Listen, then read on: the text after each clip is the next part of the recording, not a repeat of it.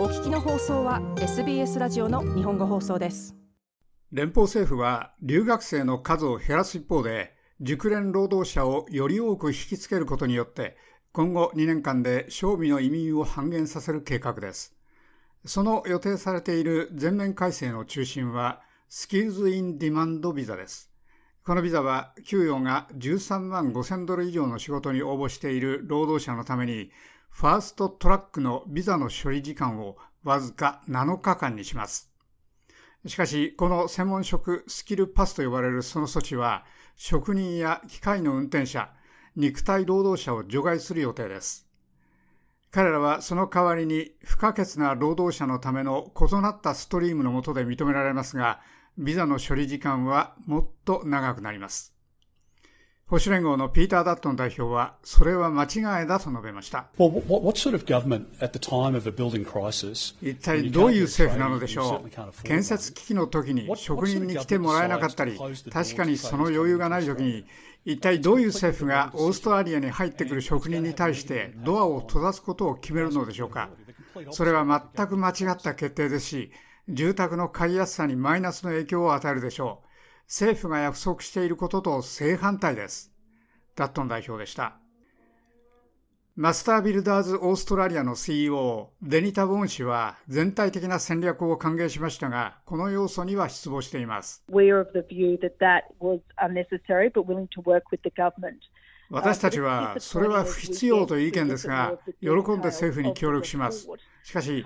私たちが不足を証明しなければならないという、その閣僚の昨日の記者会見での質問への回答と合わせて、そのレポート内容をもっと見てみるとがっかりします。私たちはすでにそれをしていると思います。私たちが必要だと言っている数を満たすために、それはまだ大変な努力がいるでしょう。ウォン氏はこのように述べました。政府は新たに到着した数から出国した数を引いた賞味の移民数を去年の51万人から2025年までに25万人に減らすことを狙っています。しかし、保守連合のピーター・ダットン代表は、移民全体に焦点を合わせることを選んでいます。彼らが移民プログラムを13万人増やしていることが分かりました。今後5年間にわたって160万人です。それは住宅問題に巨大な圧力をかけるでしょう。ダットン代表でした。グリーン党のアダム・バント代表は、ダットン氏は不当に移民のせいにし、政府は保守連合の圧力に屈していると非難しました。移民は労働党の住宅危機の原因ではありません。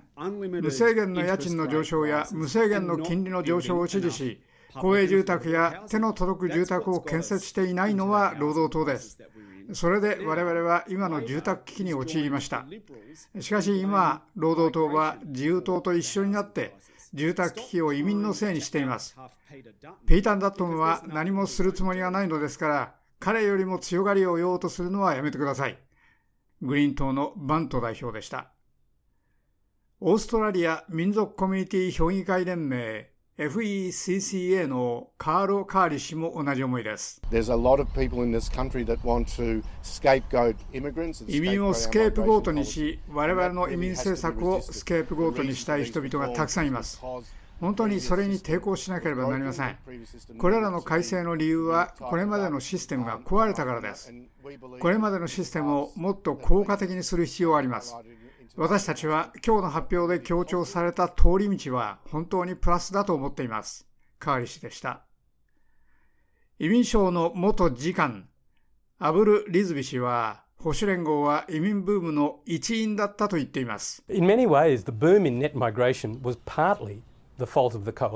多くの点で、賞味の移民の部分は部分的に保守連合のせいです。2022年の初めに保守連合政府は移民を加速するためにあらゆる種類の対策を導入しました。そしてその結果として学生やワーキングホリデーの人々をはじめとする移民数が大変素早くブームになりました。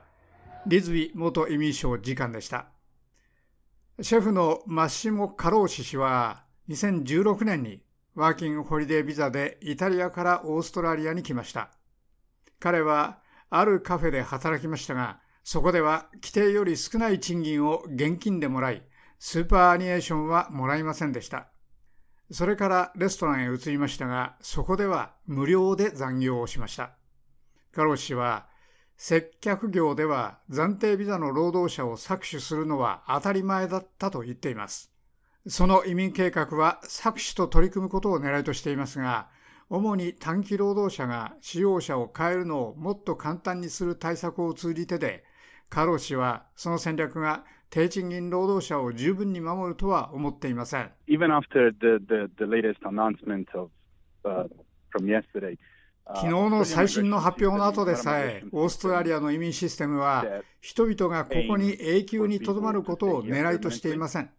ですから、この構造は、この暫定ビザの永遠のチューブラリン状態を作り出しています。そして残念ながら、暫定ビザの労働者は、普通というよりもほとんどいつも声を上げることが怖いので、最も脆弱な労働者です。過労死氏でした。政府は教育の提供者や英語が十分流暢でなかったり、勉学が本物でない留学生に関する対策を厳しくすることも計画しています。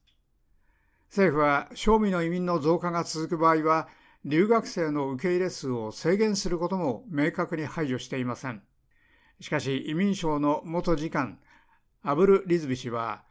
学生の制限を設定することは混乱し、実施が困難になるだろうと述べました。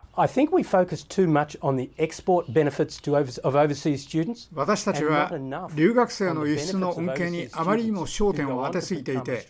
その後、オーストラリア国民になる留学生の恩恵に関しては、十分焦点を当てていません。彼らは残りの人生をオーストラリアで働き、税金を払ってオーストラリア経済に貢献します。